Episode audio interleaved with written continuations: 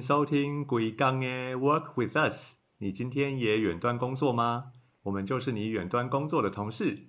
您现在收听的是行销躺着听单元，我们每周都会分享近期有趣的行销观察哦。大家好，我是 DJ，我是阿伦。唉，又湿又冷，又到台北的冬天了。真的，冬天加雨天的 combo。连我这土生土长的内湖人都不想上班了啊！虽然我们每天都是远端工作，对我们每天都远班远端，但还是不想上班。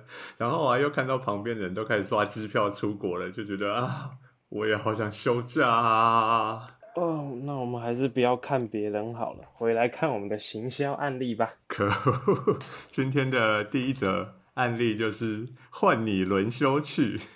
刚好就是在讲休假。那第一则这个换你轮休去是台湾普利斯通的贴文，然后我觉得这篇贴文还蛮打中我最近的心情的，尤其是看到日本解封之后，很多人都想去日本，所以普利司通就做了一则就是预习日本之旅。然后他就把一些日本的很有名的呃节目内容啊，或者是呃旅行的项目啊放在里面。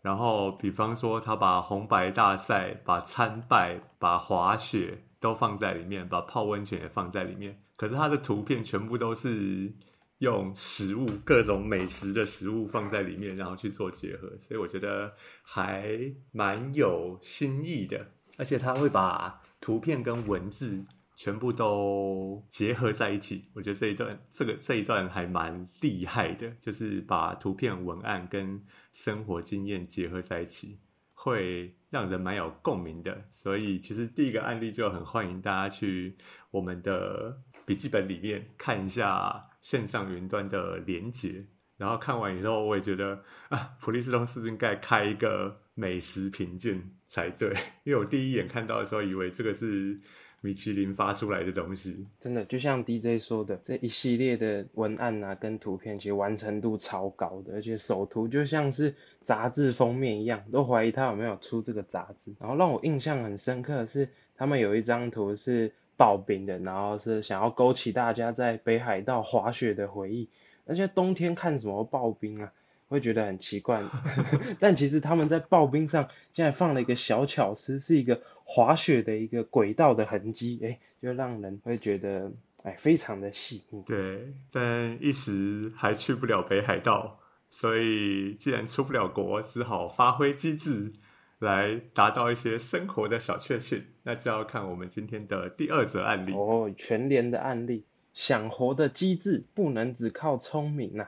这篇呢，其实全联想要推他们的呃聪明生活节啊，想推他们的生活节，应该是有一些优惠的档期啊。但 这一系列的贴文，我觉得到底是机智还是欠揍呢？大家一定要去我们的 show note 看一下这篇贴文的连接，看这个图片到底有多么的欠揍。那其实这一系，我觉得真的还蛮欠揍的。对他们视觉设计超到位的，每一张都用有点像是鱼眼的角度，而且他们找的这个人物啊，我觉得也是很有超越全联先生的潜力啊。看起来留着一个小胡子，但却可以演得非常的三八。好，那这一系列的贴文呢，他们其实是套了这个韩剧《机智生活》系列的这个版型，像。这个系列啊，其实有在医院的啊，然后也有在监狱的，然后都是机智生活记系列，主要就是要让大家去看尽人生百态。然后全联的话，就是用了生活中的各种小机智、小聪明，然后去来分享这篇贴文。像是有第第一张图，就是哎，如果在学校啊，大家都有带便当嘛，那你其实不用带便当，你只要带便当盒跟餐具就好了。因为你只要抢同学的就可以，这也是一种小机制。那如果在办公室呢？哎，大家时不时会聊天嘛。你看似戴上了耳机，其实你没有放音乐，其实都在偷听大家的八卦。可以不用参与八卦，但一定不能漏掉八卦，这也是一种小机制。对，然后搭配上这一系列刚刚提到的超级欠打的视觉设计，哎，真的是，嗯，让人非常有共鸣啊。如果只是一篇简单的，哎，我们有呃生活节有优惠啊，那大家可能不会有共鸣。但是放入了一系列这种生活中哎真实会发生的身边还真的有这些奇怪的家伙的这种共鸣贴文的话，啊，真的是让人印象深刻。对，而且我觉得他的最后一张图片在打回他全联机智生活节，就是机智全联生活节的这个部分也回扣的很好，因为那个那个呈现出来的，他说买生活用品。只买特价不买原价，其实就是每个人去全联在干的事情。大家都在找特惠标签，眼睛特别利。对，所以就是大家都会找那个标签是白色还是黄色，黄色就是代表有特价，所以就是只买特价不买原价，就会有打中每一个他的 TA。我觉得。就是回扣到他文案上面想的一个小聪明比聪明更有用的概念，我觉得还蛮棒的。OK，那我们赶快接着看下一个案例，也是一个非常机智的，哎，而且还可以减少碳排放哦，究竟是怎么样？对，就是刚才讲全联嘛，现在讲到全家，就是全家在这里在啊世界粮食日的时候分享的贴文内容。那世界粮食日其实因为它如果是业内人士，我们常常会看到小编介绍日历上面有很多的国际叉叉日、国际圈圈日、世界圈圈日这样子。那这一篇，我觉得是今年世界粮食日我看到的贴文里面我最喜欢的一篇，因为我觉得它整个的概念、元素跟架构都有扣在一起。那因为是世界粮食日，首先就是要推大家习食嘛，习就是珍惜食物的食。要习食，所以他就做了这篇，说给我来点清凉，把鲜食吃光光。然后留言区还邀请大家来讲风凉话，我觉得风凉话还蛮好笑的。风是丰富的丰，粮是粮食的粮，讲风凉话，然后在世界粮食日，所以也有扣在一起。然后因为它的呈现方式啊，大家可以上我们的 show note 去看这篇贴文的连接，它是把呃每一个产品。跟服务，像他的御饭团啊，或者是像他的三明治啊，哦，或者是像他的沙拉水果，这些都是在他的鲜食区。然后，嗯，如果卖不掉、过期，就会丢掉，就会产生浪费。所以他们就成立一个友善时光食品。那这个友善时光食品就会用集齐的价格，就是集齐品的价格，用比较优惠的价格来，就是希望可以。珍惜食物，然后不要浪费，不要报销掉。那我觉得这其实也是在帮助什么？帮助超商老板，因为超商老板自己一定吃很多的 报销的集齐品，所以现在这个概念其实就是不，其实不止全家在做，很多其他的通路也在做。但是我觉得全家的这个这个计划，它真的是有有发挥到。那刚才讲说它呈现的方式，就是把每一个像我刚才说的呃集齐品的产品呢。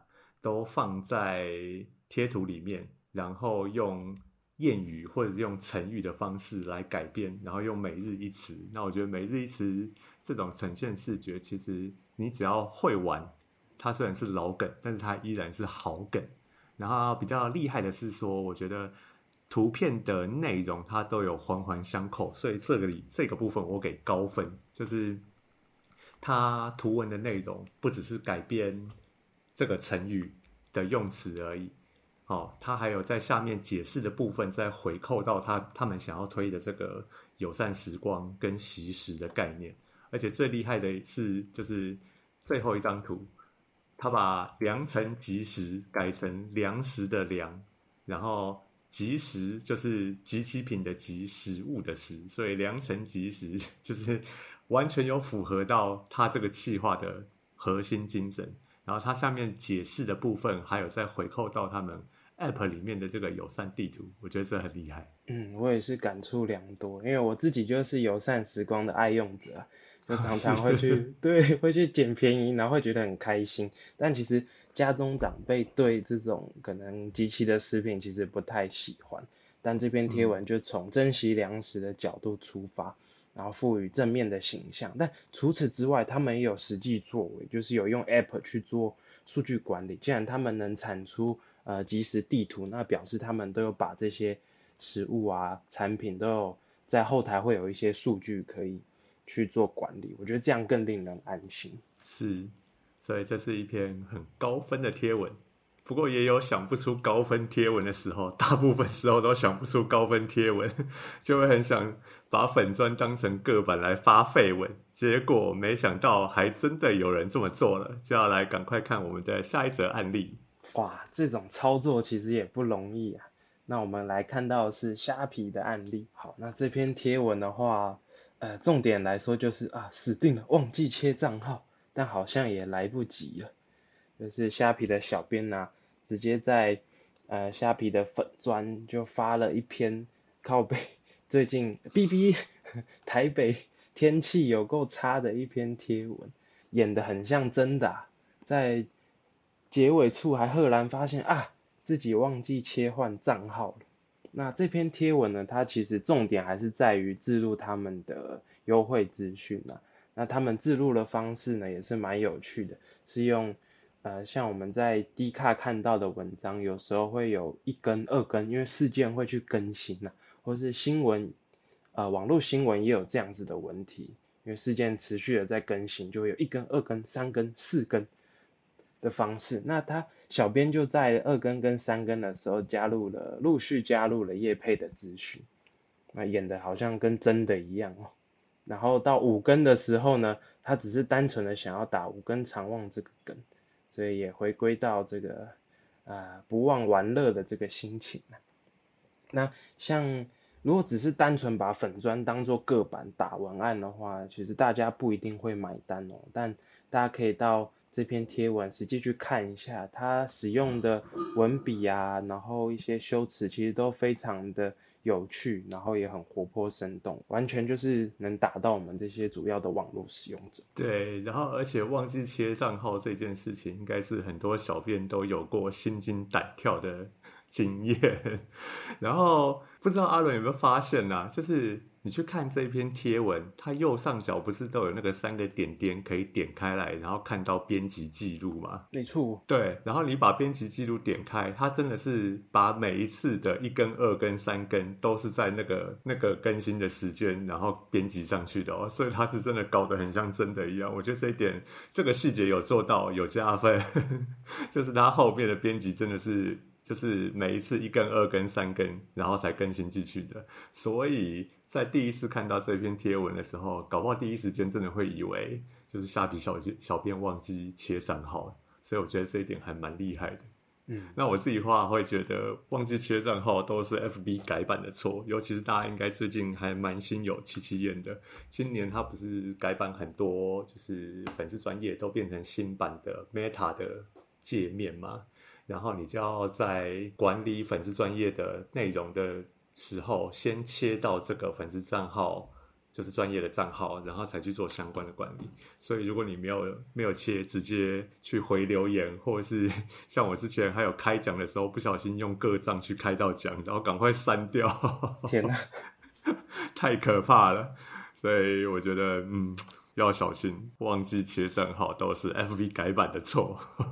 脸书在针对各家小编做压力测试。不然忘记切账号，真的会 BBQ 了啊！就这时候就会想要借酒消愁一下啊，消愁一下。但我酒量不太好，还是喝水好了。喝水的话，就要来看到我们下一则的案例。那我觉得这案例超经典，而且超值得分享，是由我们这个 Heaven Raven 的 IG 粉丝专业分享的，很凶狠的这个美国罐装饮料品牌，它叫 Liquid Death。翻成中文就是“死亡之水”，那我觉得它是目前最凶狠的包装水，没有之一。那你如果去我们的 Show Note，然后看连接到这一则贴文，就会发现它有分析它整个这个包装水从无到有的行销过程。那我觉得它最厉害的就是它把包装水重新用一个不同的角度去包装跟行销，然后而且做了很多一本正经说干话的。的这个行销的分享，然后还有就是把喝水这件事情的态度，也用一本正经说干话的方式，让它变成好像是一个喝水是一个很硬汉的的作风，所以他就重新找到他的就是 T A，因为我们知道在夜店啊，或者是在酒吧里面，很多人都会觉得很不好意思，就是其实我已经喝强了，我不能再喝了，可是我又想要喝一点水，或者是来解酒的时候，我如果直接点，感觉会被嘲笑，要怎么办呢？他就推出了这个用啤酒包装、啤酒外包装铝罐装的，然后但是里面其实就是就是水而已，就真的只是水而已。所以我觉得这个行销虽然说脑洞大开，但是真的蛮厉害的。建议大家就是一定要上我们的 show note，然后看这看这一则连接。那我觉得，并且另外一个比较有趣的地方啊，是没想到我们普遍以为酗酒或者是嗑药的这些朋克族的印象，其实他们大部分都过得还蛮有蛮蛮养生的。或或者是他可能是素食者，或者是他还蛮注重环保的，所以这些都是他们在做这个包装水在行前的田野调查，或者是在行前的焦点分析里面，哦去注意到的。我觉得这一点还蛮蛮厉害的，也就是说，他有找到他的 TA 在哪里，而且他是重新定义产品来迎合这一群既有的 TA，所以这是我觉得很厉害的地方。对，他们在市场调查的时候，包括。呃，使用的容器这个部分也有去做详细的剖析啊。那像大家可能会觉得，如果用铁铝罐是比较不环保，但其实在美国，一般的塑胶瓶的回收率还没有铁铝罐来的高，所以诶，这个部分也非常的合理。而且像这样牛奶感觉也很有潜力啊。现在牛奶大部分都是一个牧场或者一头牛白白净净的作为包装，对，但。在酒吧的话就没办法点牛奶了，但如果想喝牛奶的话，这个也是很有潜力的。像周杰伦的歌《牛奶牛仔很忙》，在酒吧喝牛奶。对，我觉得牛奶应该也很有搞头，尤其是牛奶还可以解酒，可以解宿醉。不过，既然说到外表凶狠，但是看起来看起来外表凶狠，但是实际人畜无害，就会让人觉得有时候真的是人不可貌相。所以表示说，看一个人的面相真的准吗？好像也不见得。那就要来看我们下一则的案例分享哦。那我们把打开 Netflix 啊，这一篇是运势揭秘要不要啊？居然玩了这种谐音梗。那鼻子的部分呢，其实就是这篇贴文啊，劈头就把各种面相的鼻子列了出来。但这篇贴文并不是一般的面相学分享。其实他的思路会会有点反过来。那 N 边的话，应该是把呃 Netflix 上有的各种韩剧啊，做了一些归纳还有总结，然后产出了这篇贴文。那它有趣的是，一般面相会说，哎，什么样的鼻子，那你可能会是什么样性格的人。但这一篇贴文呢，则是 N 边找到了，哎，其实这个 A 剧跟 B 剧还有 C 剧都是同一个演员有参演。然后他们在里面担任的角色竟然都意外的相似，然后因此把他们归纳在一起，然后再看这个演员他有什么样的呃鼻型，然后就归类了出来说哦，就是有这种鼻型的人，他可能都是演能是一个正义的角色，或者是说他有这个鼻型都会是有偏财运，但是最后都拿不到钱的角色。我哎，我觉得这样的方式其实非常有趣哦。那其实一方面是把让大家知道说哦，原来 Netflix 上有这么多不同的韩剧，然后他喜欢的演员也有演过这么多不同的韩剧，然后另一方面也是把呃几种特定的类型啊，像是跟呃金钱赌博有关的类型，然后主角发挥正义感的类型，这类型的剧都整理出来，让大家可以针对不同的鼻型，然后去找到他们想要看的这个不同剧的类别，这样子，那就是大大的。提升大家可能对 Netflix，哎，他们是不是没有片可以看呢？就可以去从这个地方去下手。对，然后我就想到有一个人鼻子还蛮有特色的，然后作品也蛮多的，然后我就在猜未看先猜应该会有成龙，结果一直点到最后一张照片，可恶，竟然没有。好啦，也许是因为成龙近几年都在忙着做其他事情，然后。没有相关的新作品，所以也没什么好推的吧。不然成龙也是算是自带迷音的人呐。但嗯，好，那我们就追剧的时候呢，哎，还是要来点零食嘛，对不对？那我们接下来看看家乐福怎么说。好，那我们来到家乐福啦。啊，家乐福这一篇贴文也是非常有趣。它其实只是一个呃，在粉丝团跟大家做发问呐，也是没有没有图片搭配。那它的问题呢是什么东西快没了会让你感到焦虑呢？OK，这篇贴文的话呢，它其实以结果来看，引发了非常大量粉丝的讨论。然后我们来看的话，应该是焦虑这个情绪，其实大家都会有，而且会感到共鸣。那我想家乐福小编应该是希望大家留言说，哦，可能少了什么卫生纸或是零嘴，哎，以这样的方式来勾起大家想去家乐福添货的这个欲望。但殊不知留言整个大歪楼啊！大家基本上留的都是钞票啊，当然是钞票啊，钞票快没了，超级焦虑的好吗？然后有些人还说，哎，讲钞票啊，太。太怂了！你要讲现金，没有现金，没有现金，没有现金，当然是让人焦虑啊。所以整篇留言基本上讲的都是钱呐啊。身为做节目，我们还是要认真看完留言，发现哦，再来是健康，然后还有手机电量以及时间，然后最后才是卫生纸，这几样东西是紧追在前后面的。那表示其实这篇也反映出了大家人生百态啊，就在乎的东西。呃，不外乎就是这些吧，其他的可能都是身外之物了。哇，这么佛系 啊！我想说，我们的听众应该有蛮多都是小编的，那小编的话应该都深有同感。行销预算快没了，才是真的让人很焦虑。所以就要接着看我们的最后一个案例，是由爱基分享的。那他分享的是说。无酬是品牌该解决的问题，不是 KOL。那我觉得这一篇很推荐给所有的我们的，尤其是小编听众，可以上我们的 Show Note 来看我们的贴文连接。那这一篇其实是 IG 分享说，很多的品牌啊，或者是嗯厂商啊，会希望说发无酬的案子来给 KOL 来合作。那他就有提醒说。如果你要发无酬的案子给 KOL 的话，应该要注意到哪几点？那他列出了一二三四五六七点，我觉得都很实在，而且都是如果呃我们小编们有实际去接洽 KOL，然后来谈合作案的时候会遇到的状，就是状况状况题，他都有列在里面。所以我觉得他讲的蛮中肯、蛮实在的，包含说就是 KOL 会愿意接受无酬。